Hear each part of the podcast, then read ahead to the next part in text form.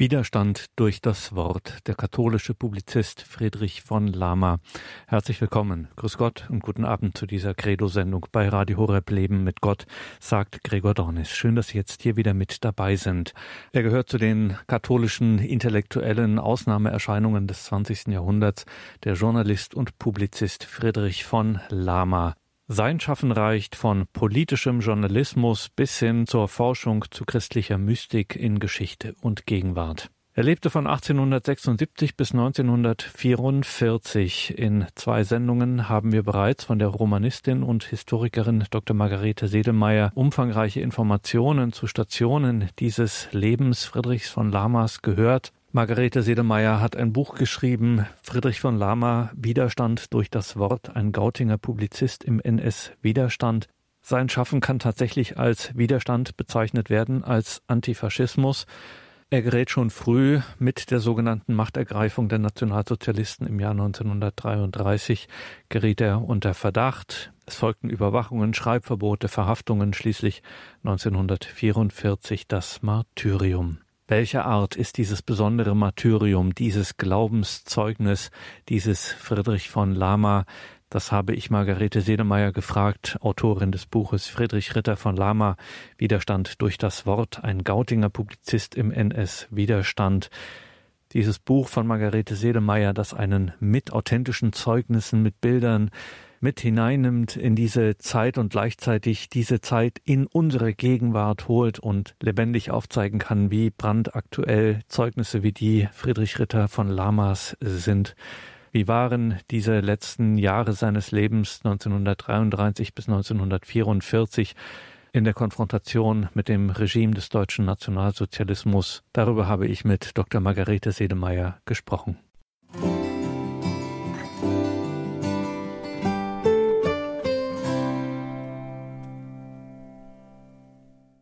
Dr. Sedemeyer, heute soll es uns also um das Ende von Friedrich von Lama gehen, sprich sein Martyrium während der Zeit des deutschen Nationalsozialismus. Das geht schon ziemlich früh los, dass er ins Visier der Nationalsozialisten gerät. Schon ja im Grunde mit der sogenannten Machtergreifung 1933 äh, geht das los. Ab 34 wird man initiativ von Seiten äh, der Behörden. Schildern Sie uns mal, was macht ihn verdächtig und wie wird äh, darauf reagiert? Wie geht man vor? Ja, wenn ich jetzt an eine Zeitungsüberschrift denke, Ende Februar hier im Münchner Merkur, die äh, darüber geschrieben haben, über diese Sendung, dann betiteln die das Mystiker und Antifaschist. Man wirft ihm also nicht nur antifaschistische Tendenzen vor, sondern auch mystische Aktionen. Und das ist irgendwo das Verwunderliche, beziehungsweise das hat mich dazu gebracht, mich immer stärker auch in die Vorgaben des Nationalsozialismus einzulesen, um die Reaktionen von Lama verstehen zu können. Denn mein Untertitel, also der, Buch des, der Untertitel des Buches, pardon, ist ja Widerstand durch das Wort, Wort als Waffe im Widerstand als Machtmittel von Hitlers Regime jedenfalls tatsächlich. Oder soll ich zu Lama lieber von Ohnmacht von Wörtern sprechen in Bezug auf seine zehn letzten Lebensjahre 1934 bis 1944? Ich weiß nicht, liebe Hörerinnen und Hörer, wie Sie sich entscheiden würden nach den letzten Sendungen. Jedenfalls der spanische Adelstitel von Lama bedeutet eigentlich der von der Klinge. Das war die im 17. Jahrhundert verliehene Auszeichnung an dieses Rittergeschlecht. Der von der Klinge, also einer, der eine scharfe Waffe zu führen weiß, die Intentionen des Angreifers aufspürt, entlarvt und ihn vernichtet.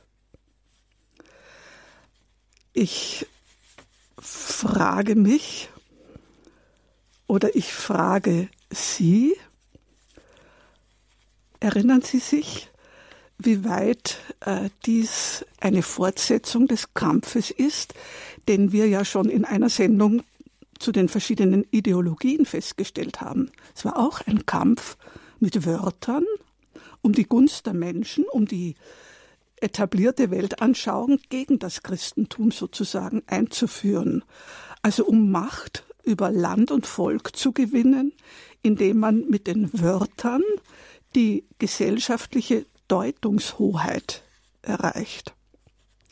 Ein Mittel war das Konkordat des Vatikans mit der deutschen Regierung schon 1933 im ersten Regierungsjahr von Hitler.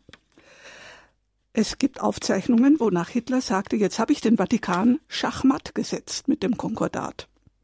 Denn schließlich haben sie die deutsche Regierung anerkannt. Äh, Bischöfe, Priester müssen den Eid ablegen, sich nicht politisch zu betätigen. Und jetzt kommt's. Diese gesetzlichen Texte, Überschriften besser gesagt, die haben ja dann verschiedene Artikel. Und da erfährt man, was die Überschrift de facto bedeutet. De facto hat dieses Konkordat bedeutet Druck, Vervielfältigung, Verbreitung nicht genehmigter Schriften ist verboten. Und das trifft natürlich auf Journalisten wie Lama als Widerständler durch das Wort tausendprozentig zu. Äh, dass Lama immer in der Richtung des Vatikan, des Papstes, bereits mystisch äh, auch argumentiert hat, haben wir ja letztes Mal, glaube ich, gemeinsam überlegt und er immer wieder auch Zitate des Papstes in seiner Konnersreuter Chronik gebracht hat. Das möchte ich Sie also erinnern jetzt. Einmal, ich habe es vielleicht schon zitiert, schreibt der Papst schon im Juni 32 zur Entwicklung der Politik in Deutschland und Russland. Es werden ja zwei gemeinsame Feinde. Zitat, die Welt steuert auf ein apokalyptisches Ende zu, ist reif für Gottes Eingreifen. Das heißt, Lama gehört zu der Riege der Wahrheits- oder Wortarbeiter, die durchaus die Macht mystischer Wörter gezielt einsetzen. Wenn Sie sich erinnern, die NS haben ja nicht anders gearbeitet. Für Sie, besser gesagt, äh, die haben ja auch diesen mystischen Hintergrund von Wörtern sehr gezielt eingesetzt. Und wenn ich jetzt gleich am Anfang einen Unterschied der Worttaktik zwischen den Nationalsozialisten und Lama betonen möchte, dann ist das deshalb, weil ich Sie bitte aufzupassen, im Laufe der Sendung werden diese beiden Seiten christlich-soziales Weltbild und nationalsozialistische Ideologie immer wieder durch Worte illustriert werden. Ein so 50 Seiten starker Band über den Bolschewismus schon 1929 von Lama aus dem Italienischen, vom Päpstlichen Institut in Orientalischen Institut in Rom her übersetzt und von Lama aber auch kommentiert. Der macht uns aufmerksam auf den Unterschied auch der Worttaktik zwischen Lama und den Nationalsozialisten. Lama betont im Bolschewismus zum Vorwort, er hätte das übersetzt und kommentiert, jetzt Zitat, von dem aufrichtigen Bemühen getragen, den Bolschewismus sachlich und gerecht darzustellen. Eine Probe daraus? Er schreibt dann, in den modernen Staaten hat der Kapitalismus größten Einfluss, ist alles Zitat, es herrscht ein ungerechtfertigtes Übergewicht einer sozialen Klasse die Anklage des Bolschewismus sei daher nicht unbegründet und manche Anklage, pardon, diese Anklage oder manche Anklage schreibt er da, und die Kirche möge sich die Erfahrungen des Bolschewismus und Sozialismus durchaus zunutze machen. Wenn Sie dagegen jetzt, um zum ersten Kapitel zu kommen, Postüberwachung 1934, Überwachung der Post von Lama. Wenn Sie jetzt dagegen aus Mein Kampf von Hitler lesen, Dann merken Sie die Propaganda der anderen Seite. Zitat, Hitler schreibt, die Aufnahmefähigkeit der großen Masse ist nur sehr beschränkt. Das Verständnis klein, dafür jedoch die Vergesslichkeit groß. Wirkungsvolle Propaganda müsse sich daher bitteschön auf wenige Punkte beschränken und diese schlagwortartig so lange wiederholen, bis auch bestimmt der Letzte das Gewollte sich vorzustellen vermag. Sie kennen, äh, am Anfang steht das Wort, der Logos, die Logik, der Zweck, der Sinn des Ganzen, das Ziel. Wenn ich es dann wie George Orwell 1948, also nach dem Krieg schreibt, wenn ich es dann schaffe, Zitat, das Denken, dass das Denken die Sprache korrumpiert, korrumpiert dann auch die Sprache, das Denken, der neuen Generationen. Und da sind wir schon bei dem Neusprech, den Sie vielleicht kennen. Eine Generation versteht die Bücher der vorhergehenden nicht mehr, weil Worte darinnen sind oder die meisten Worte darinnen sie nicht mehr verstehen, weil eben Neusprech dort eine ganz bestimmte, sehr gezielt bewusste Wort, ein, ein Lexikon einsetzt.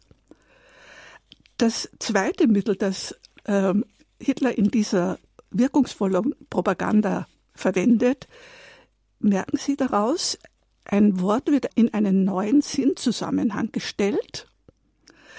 Der NS-Bewegung wird ja, wie wir schon erwähnt haben, letztes Mal ein religiöses Image verpasst. Heute nennen wir das Ganze Framing. Oder etwas wird positiv vertuscht, Euphemismen, Beschönigungen. Äh, wenn Sie bei der Gründung der Reichskirchenkammer, bitteschön nicht durch die Kirchen, sondern durch die Nationalsozialisten, von einem Gesetz hören zur Sicherung, zur Sicherung der deutschen evangelischen Kirche, dann ahnen Sie im Vorhinein nicht das, was wir jetzt im Nachhinein wissen. Also positiv maskierte Wörter als politisches Instrument eingesetzt. Ich glaube, dafür haben wir schon ein Ohr, äh, wenn wir jetzt rückwirkend zum Beispiel eine Verordnung zum Schutz von Volk und Staat lesen, 28. Februar 33. Schutz von Volk und Staat. Untertitel Abwehr kommunistischer staatsgefährdender Gewalt, de facto also ein, eine Verordnung, die Verhaftungen ermöglicht, die die persönliche Freiheit beschränkt, das Recht, die Äußerung, die Pressefreiheit, das Vereinsrecht, das Versammlungsrecht und, siehe Lama, Eingriffe in das Brief- und Fernsprechgeheimnis ermöglicht. Oder eben auch Hausdurchsuchungen, wie Lama sie schon im Vorfeld von 1934 ja immer wieder erlebt hat. Wenn Lama am 22.09. von einem 33 auch, also im ersten Jahr von Hitler, von einem Gesetz gegen die Neubildung von Parteien hört oder von der Gleichschaltung von Schrifttum, Presse, Rundfunk, Theater, Musik, bildender Kunst, dann muss er als auch im Ersten Weltkrieg tätiger Spion und als eben Wortarbeiter natürlich eher gemerkt haben, was dahinter steckt, hinter diesen Worten. Die Rede Goebbels aus dem November 33 über eine totale Revolution verrät uns da einiges mehr. Goebbels sagte, Zitat, das Individuum ist durch das Volk ersetzt, der Einzelmensch durch die Gemeinschaft. Über der individuellen Freiheit steht die Freiheit der Nation. Kein Mensch hat das Recht, von seiner Freiheit Gebrauch zu machen auf Kosten des nationalen Freiheitsbegriffes. Also lauter Gründe, die zu einer Postüberwachung von Lama führen können. Und die geschah dann auch durch Heydrich im Jahre 1934. Er war damals Chef der politischen Polizei in München. Ähm, öffentliche Polizei und Justiz waren der gleichgeschaltet. Also das Wort gleichschalten klingt auch sehr angenehm und lässt nicht erahnen von irgendwelchen Untergebenen und so ähnlich. Äh, mit dem Gleichschaltungsgesetz der Parteien 1933 wurde ja eine Partei nur mehr erlaubt. Und die führte auch, wie Lama es damals erlebte, zum sogenannten Zitat freiwilligen Selbstaustritt der Gemeinderäte von SPD und BVP, also Bayerischer Volkspartei in Gauting, wo Lama ja seit 1930 wohnte. Lama hatte davor in seiner Füssener Zeit wie auch sein Bruder Karl, durchaus im Sinne der BVP Reden gehalten. Also dieses, wenn alles gleich ist, wird top-down, sagen wir heute, von oben nach unten, als Fakt hingestellt. Und wenn Sie jetzt in einem Gesetz die Vernichtung unwerten Lebens fixieren, achten Sie bitte immer auf die Eigenschaftswörter, die vor den Substantiven stehen. Unwertes Leben. Dann geschieht diese Vernichtung, Zitat, im Interesse der Stärkung der deutschen Rasse. Behinderte werden dann als Zitat berechtigt getötet oder Zwangssterilisation ab 1934, also der Zeitpunkt, in dem auch Lama, Lamas Post von dort an überwacht wurde. Die Pflicht zum Selbstmord für Kranke und Krüppel steht bereits in Mein Kampf drinnen. Also es wurde wieder durch, wie man so sagt, ähm, Rahmung, durch eine allgemein als Erkenntnis hingestellte Behauptung, wurde es als unwiderstößlich hingestellt. Diese Pflicht zum Selbstmord begründet Hitler wenn die Kraft, Zitat, wenn die Kraft zum Kampf um die eigene Gesundheit nicht mehr vorhanden ist, endet das Recht zum Leben. Also solche Rahmungen, solche Beschönigungen, wie Sie sie ja auch bei dem Wort Volksempfänger, bei dem damals ganz billigen neuen Radio erleben, nicht? Wenn man das Radio umdreht, steht jetzt nicht drinnen, das kam mir nur so spontan, dann haben sie einen, einen Dio, einen Deus, einen Gott von Ra, von, sind bei Altägypten, was durchaus zu der Mystik, ja, zum, äh, besser gesagt, Mystikverzweckung der Nationalsozialisten auch passen würde. Jedenfalls aus dieser Postüberwachung, die ja sehr geschickt von der Gestapo, äh, pardon, von der Polizeistation Gauting durchgeführt werden musste, erfahren wir, wie ich dann in den Akten der Gestapo gefunden habe, erfahren nicht nur wir heute, sondern erfuhr vor allen Dingen auch die Gestapo, dass Lama zum Beispiel mit Juden durchaus in sehr gutem Kontakt stand. 1934 schreibt ihm ein sogenannter Judenpriester, also ein zum Katholizismus konvertierter Jude, durch seine Weihe hätte der Mainzer Bischof zu Fall gebracht werden sollen, das ist jetzt Zitat, er sei aber gewarnt worden und nun sei die Weihe in der Schweiz vollzogen worden. Seine Prämenz würde er ebenfalls, Zitat, bei einem judenchristlichen Priester, den er unter einer Deckadresse angibt, in Wien feiern und auf dem Rückweg würde er von Lama dann in Gauting besuchen. Das weiß jetzt die Gestapo. Sie weiß auch, dass er zwei durchaus höhere Militärs, Offiziere des Ersten Weltkrieges, Juden, zu Besuch hatte, weil die sich vor ihrer Ausreise, würden die damals sagen, nach Amerika bei ihm noch bedanken wollten, dass er eine Verwandte, die Erna Hermann, die eigentlich ein Taufkind von Edith Stein war, dass er die dann nach ihrer Konversion äh, bei sich einige Wochen untergebracht hatte. Das heißt, die Postüberwachung informiert perfekt über ausländische Zeitungen, verbotene Zeitungen, Zeitschriften oder dass zum Beispiel der Reichs der stellvertretende Reichskanzler von Papen nicht vom Papst empfangen worden war, was er eigentlich wollte und worüber die italienische Presse schweigen musste, aber die belgische und die schwedische, die hätten berichtet. Ja? Oder dass von Lama aus seiner Füssener Zeit, aus dem Bekanntenkreis, eine Sekretärin kennt im militärischen Bereich in Nürnberg die dann nach Wien versetzt wurde, dass er zu Kaiserin, aber dann zu Ex-Kaiserin Zitta in ihrem Exil in Belgien Kontakte hat, dass er in Gauting in den Häusern Druckschriften verteilen ließ.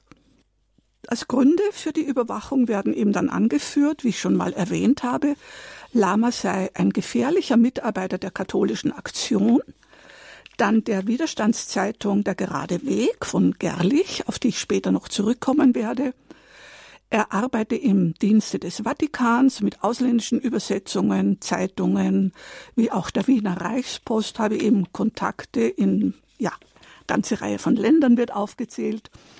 Äh, er habe Bücher veröffentlicht über Marienerscheinungen, aktuelle auch, 1932 in Belgien. Er habe da geschrieben ein Priester habe dort von der Madonna erbeten als Zeichen ihrer Echtheit, sie möge einen Ungläubigen bekehren, was dann tatsächlich auch von sehr guten Bekannten von Lama in Belgien persönlich bewiesen wird. Also Lama geht immer auf Fakten zurück. Ich glaube, Sie erinnern sich sicher auch was er in der Konnersreiter Chronik immer wieder schrieb.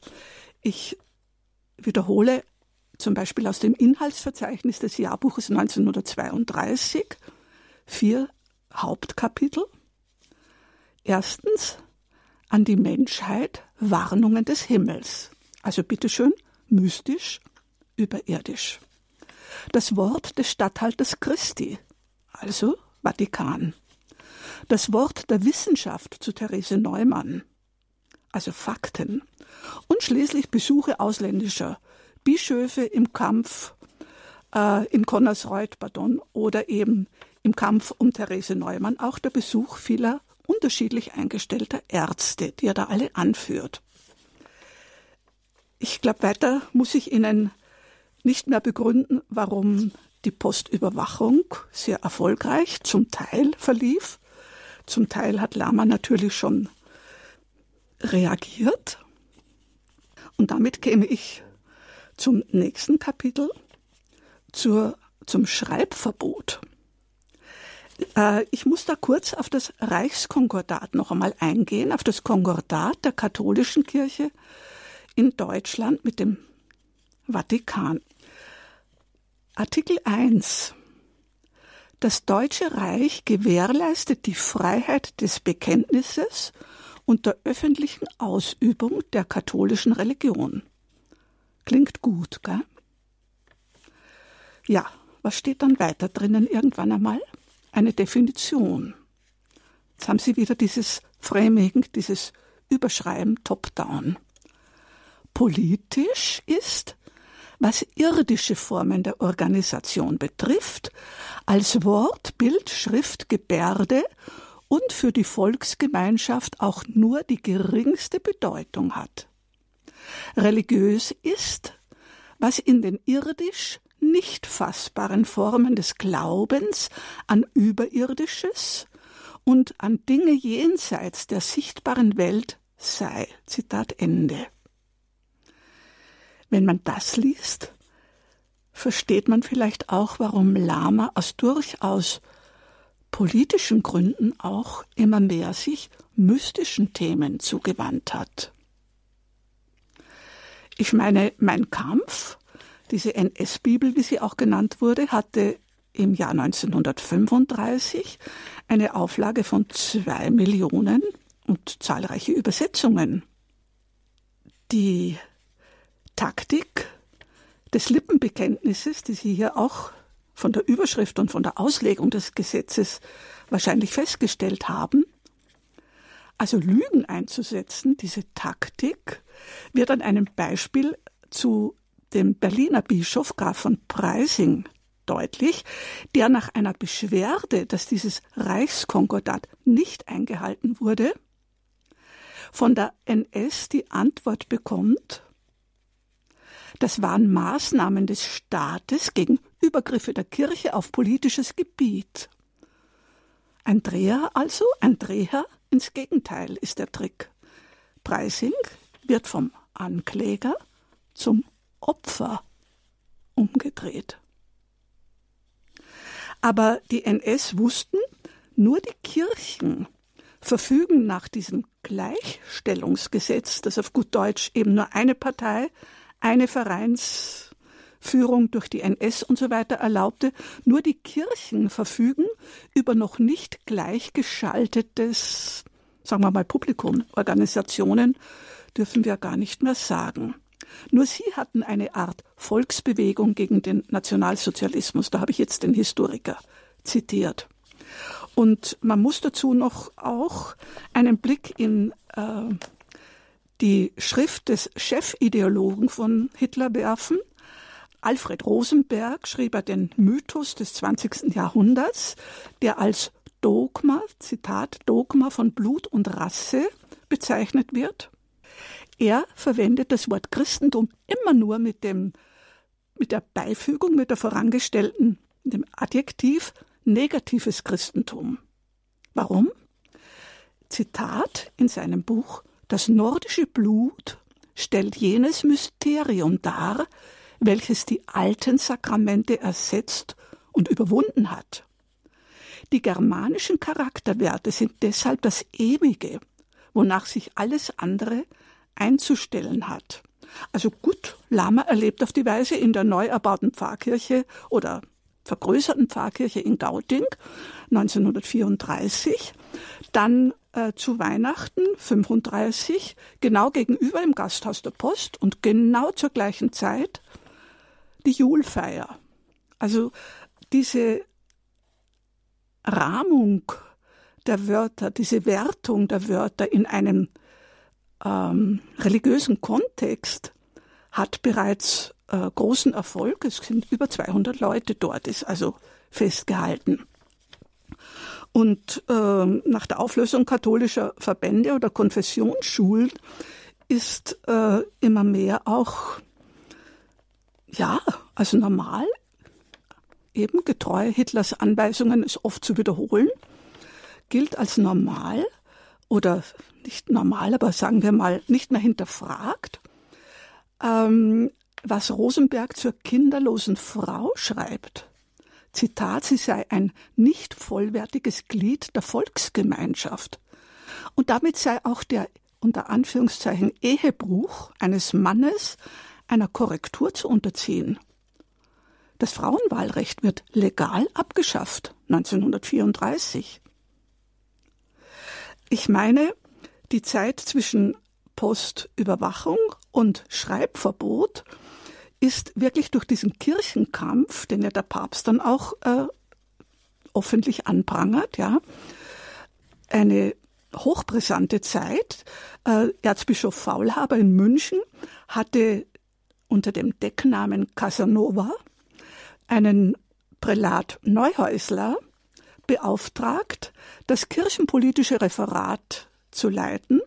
Und ich habe in den NS-Akten gefunden, Sie haben ihn für den gefährlichsten Mann dort gehalten. Er habe schließlich wöchentlich nach Rom berichtet, an Pius XII., der übrigens München ja schon bekannt sei aus seiner Zeit als Nuntius Pacelli. Neuhäusler ist öfter in Schutzhaft, wie es so heißt, auch so ein schönes Wort. Zuerst in Dachau, 33 schon, und dann ab 41 immer wieder mal in Sachsenhausen bis 45. Und der Bezug, äh, der Kontakt mit äh, Lama, mit von Lama ist belegt, weil er dann später zu seinen mystischen Schriften, die er ja dann nicht mehr veröffentlichen darf und will auch nicht, aber trotzdem einer Empfehlung von Prälat Neuhäusler folgt bei einem Wissenschaftler, Professor Grabmann, äh, um ein Gutachten anzusuchen, zwecks kirchlicher Druckerlaubnis. Das Ministerium für Volksaufklärung und Propaganda klingt auch gut, ne? Das hat Goebbels geleitet. Und ähm, ich meine, dass die alle Informationsmedien sehr gezielt kontrolliert haben und daher Lama absolut außer Gefecht setzen wollten. Das hat äh, wirklich das Schreibverbot ja aus ihren Augen sehr gerechtfertigt gemacht sagt Dr. Margarete Sedelmeier, liebe Hörerinnen und Hörer, Autorin des Buches Friedrich Ritter von Lama, Widerstand durch das Wort, ein Gautinger Publizist im NS-Widerstand. Und jetzt haben Sie es schon gehört, warum oder was passiert, wenn eine Philologin sich äh, einer solchen Persönlichkeit wie Friedrich Ritter von Lama nähert. Widerstand durch das Wort, das kann man eben nicht groß genug denken an der Stelle und die Bedeutung des Wortes, der Wörter, des Sprachgebrauchs eben in so einer Zeit wie der Zeit des deutschen Nationalsozialismus, da genau hinzuhören, genau darauf zu schauen, gibt auf jeden Fall, lässt einen viel verstehen und auch in diese Zeit geraten.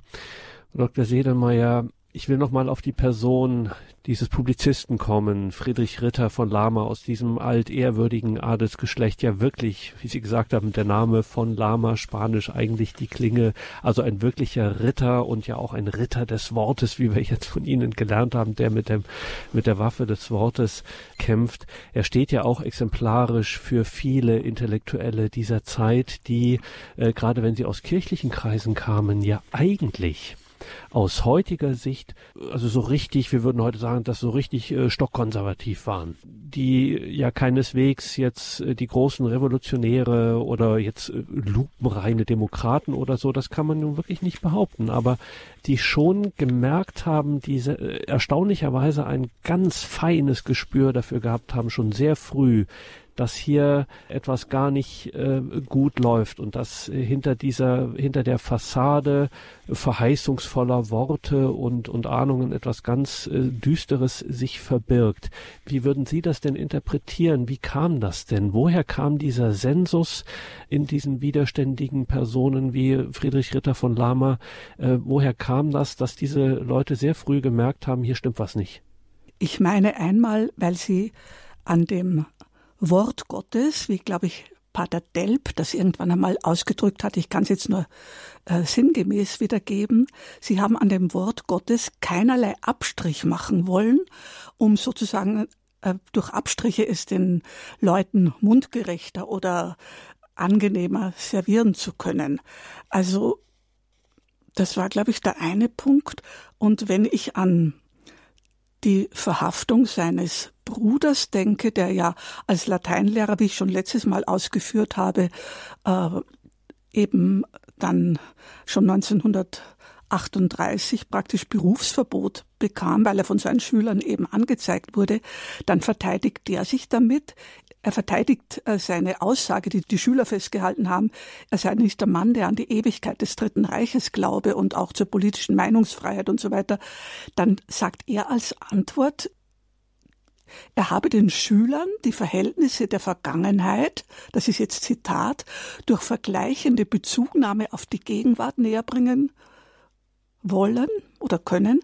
Und ich meine, dieser humanistische Bildungsanspruch, der hat die auch, das gibt's ja dann auch beim Kreisauer Kreis und bei anderen Widerstandsgruppen, der hat die da sensibilisiert gehabt. Es wäre eine mögliche Antwort.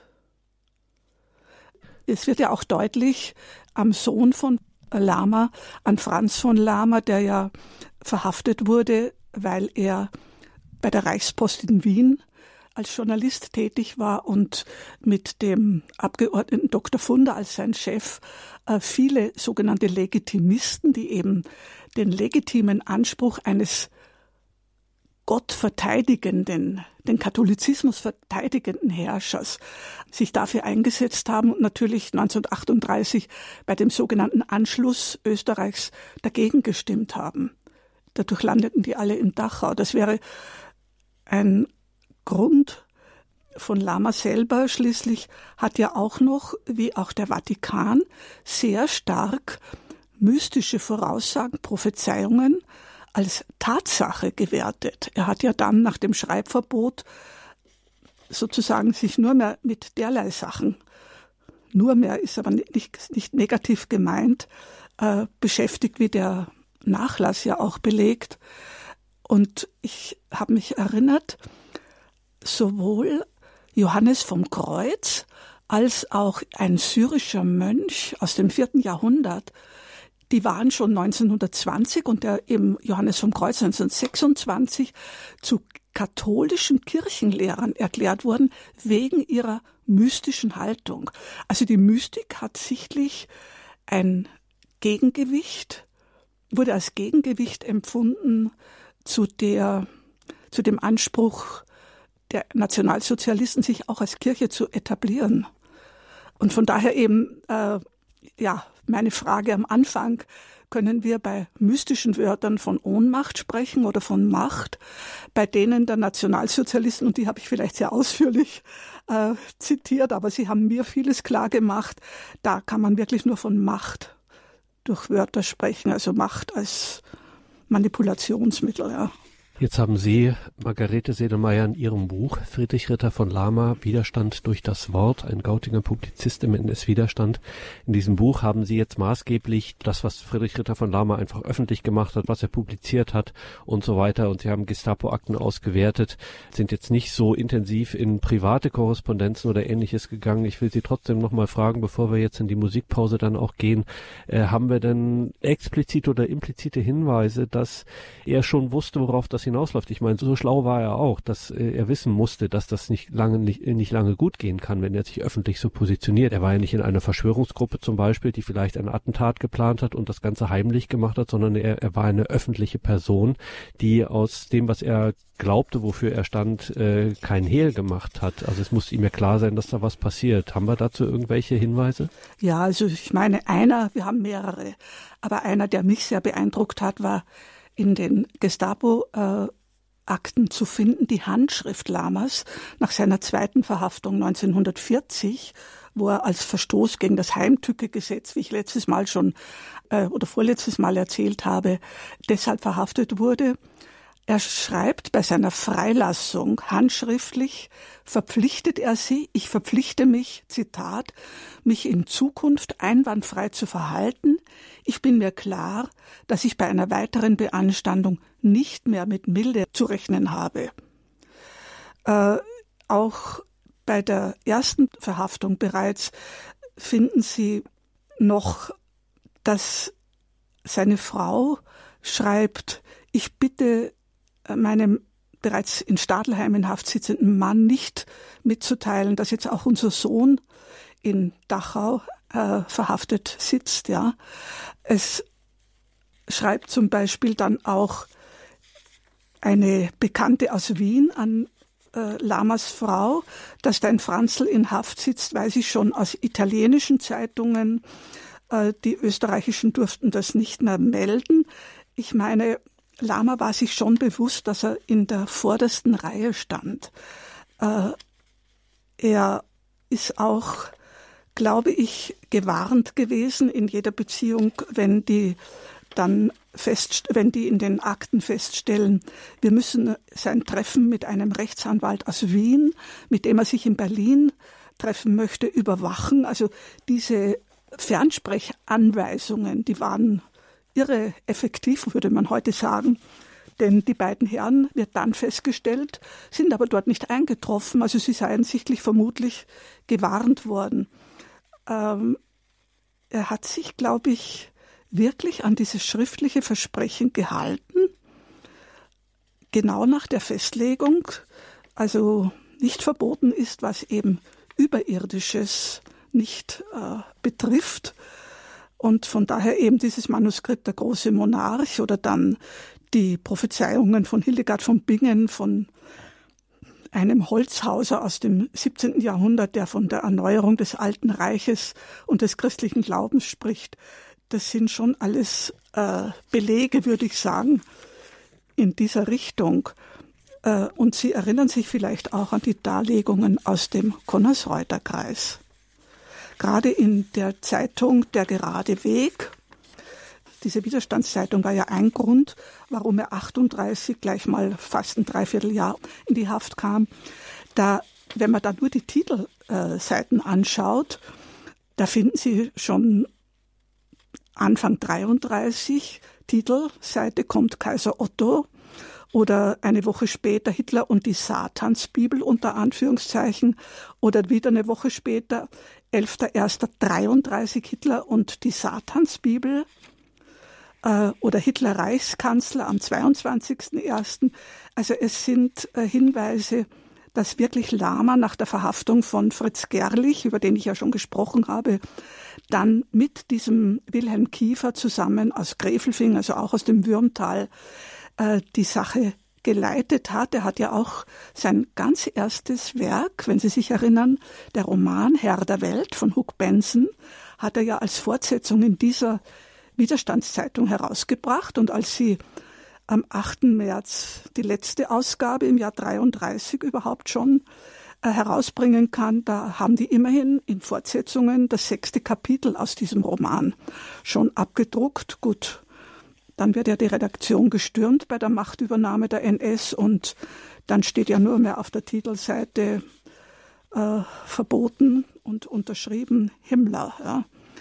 Ich meine, auch sein Verteilen von Flugblättern, in denen Ausdrücke aus seinen Schriften vorkommen, wie in den Gestapo-Akten äh, festgestellt wird, ja, das widerruft seine Frau insofern, dass sie sagt, das sind nur Ausdrücke, Ihr sei davon nichts bekannt.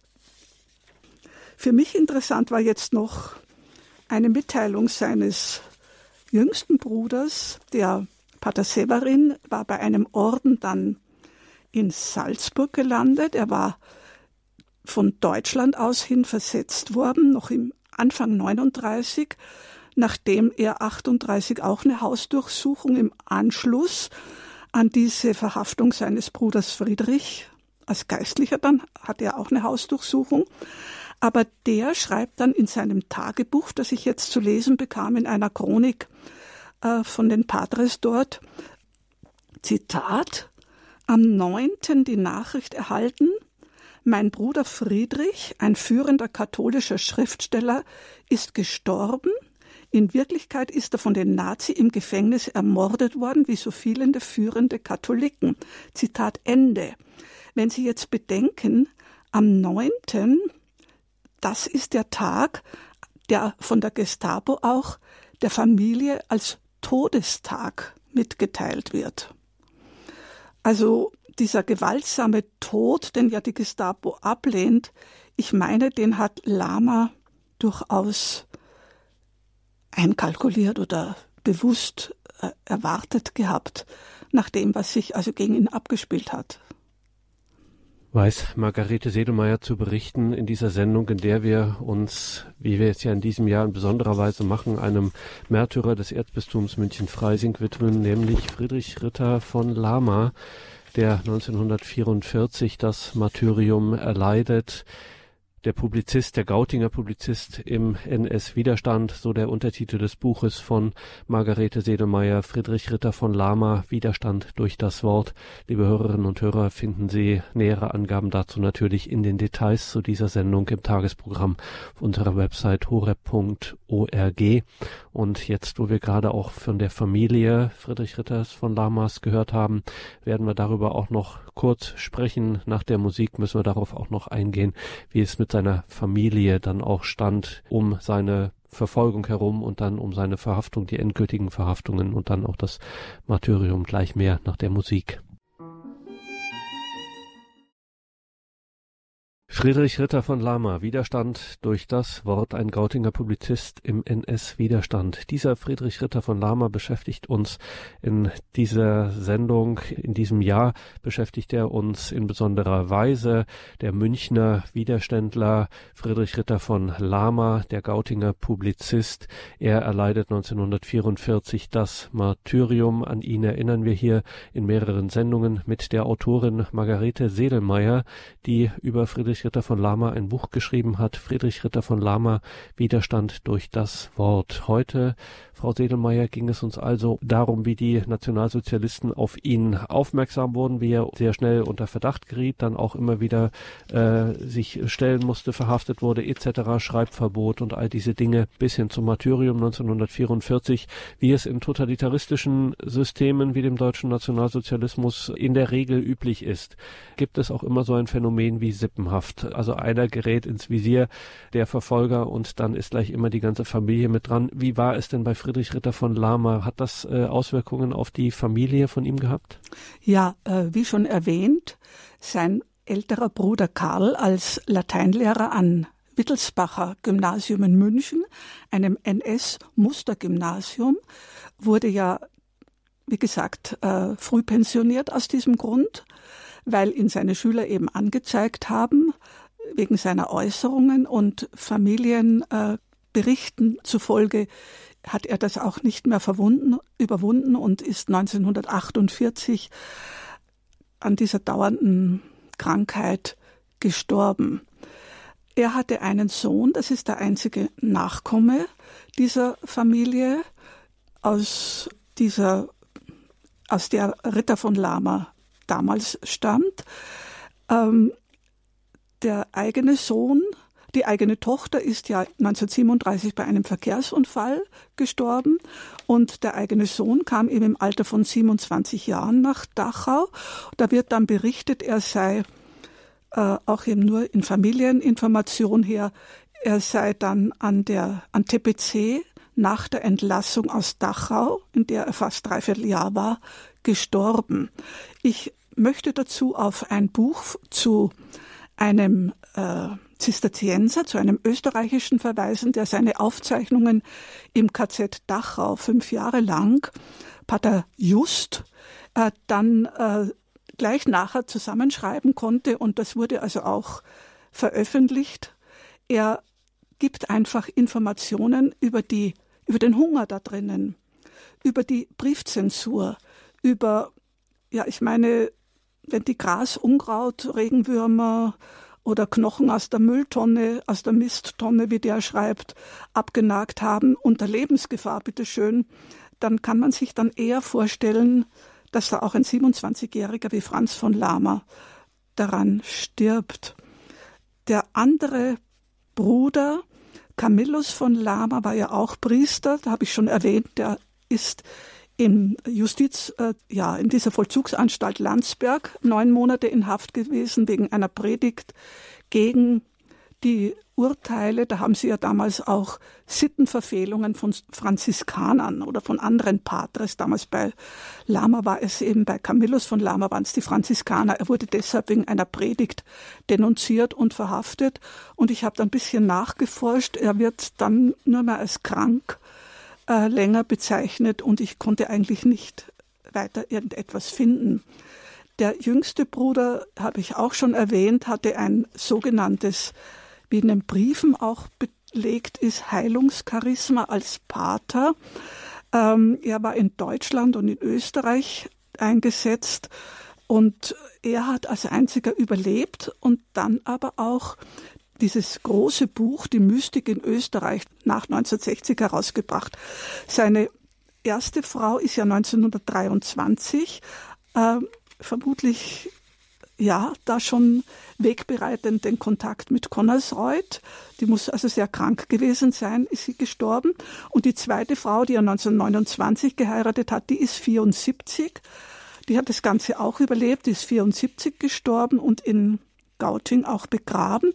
Die hat natürlich dann versucht, diese, wie es damals genannt wurde, äh, nicht Witwenpension, sondern für Opfer und so weiter zu erhalten und hat dann natürlich erleben müssen, dass ähm, dagegen ausgesagt wurde von einem ehemaligen Gestapo, nee, von einem ehemaligen Vollzugsbeamten, dem Zitat nicht bekannt war, dass Lama irgendwie malträtiert worden sei. Sie hat dann auch keinerlei Unterstützung erhalten und äh, sie hat eben dann auch die wenigen Schriften, die die Hausdurchsuchungen sozusagen überlebt haben, als Nachlass der Bayerischen Staatsbibliothek übergeben.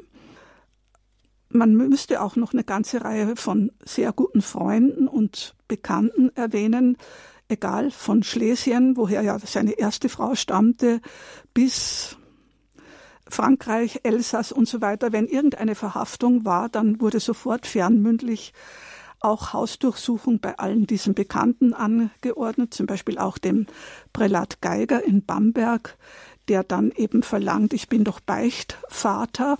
Ich, mir wurde die mündliche Rückgabe der Briefe, der konfiszierten Briefe zugesagt. Er möchte also daran erinnern. Also da gibt es eine ganze Reihe Eingaben. Es war ein perfekt funktionierendes System, muss man sagen, nicht? Also für machtpolitische Muster und die, die geistigen Nachkommen stammen eigentlich dann eher aus dem Konnersreuter-Kreis. Ich meine, Fürst Waldburg Zeil hat dann die Zeitschrift Das Neue Abendland 1951 begründet und einige Jahre noch herausgebracht.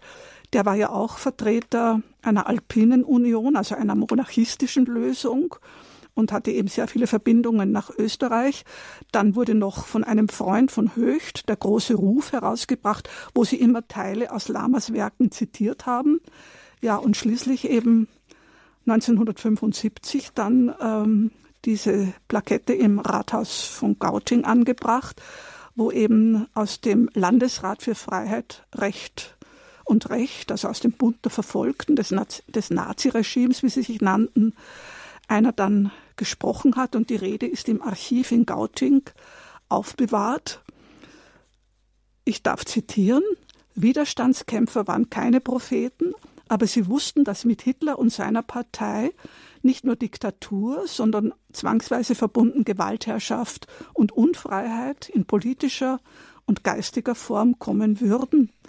Und damit ist sozusagen inklusive auch gemeint, ja, wie Sie eben gefragt haben, die Sippenhaft, die Freundeshaft, äh, auch das Schicksal eines vielleicht Grenzgängers in jeder Beziehung, geboren in Salzburg, getauft in St. Andrea in Salzburg, wie jetzt ähm, festgestellt wurde.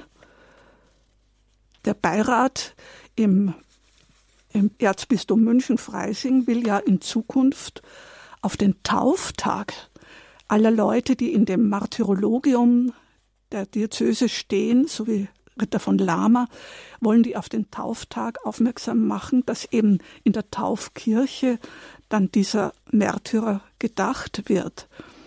Wobei man das Wort sehr auch auf die ganze Familie oder auf Freunde ja, in manchen Beziehungen erweitern müsste.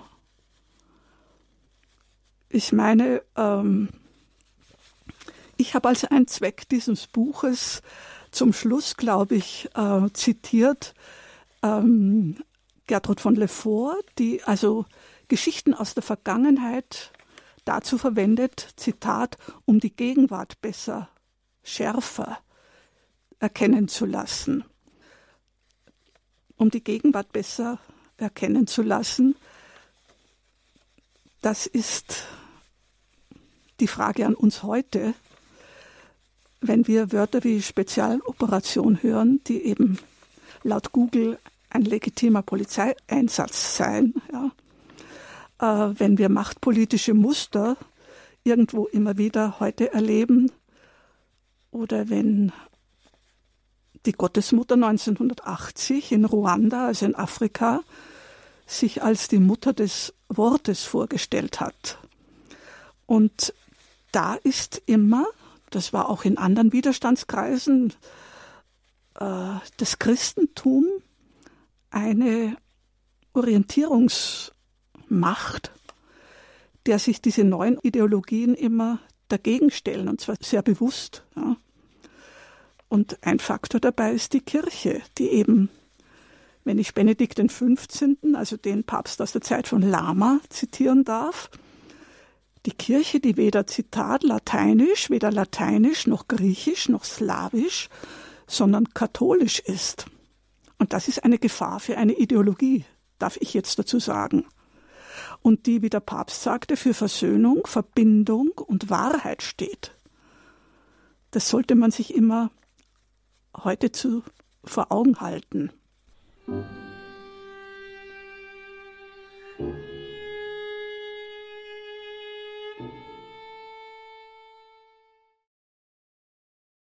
In der heutigen Credo-Sendung bei Radio Horeb Leben mit Gott hörten Sie Dr. Margarete Sedelmeier, Autorin des Buches Friedrich Ritter von Lama, Widerstand durch das Wort, ein Gautinger Publizist im NS Widerstand.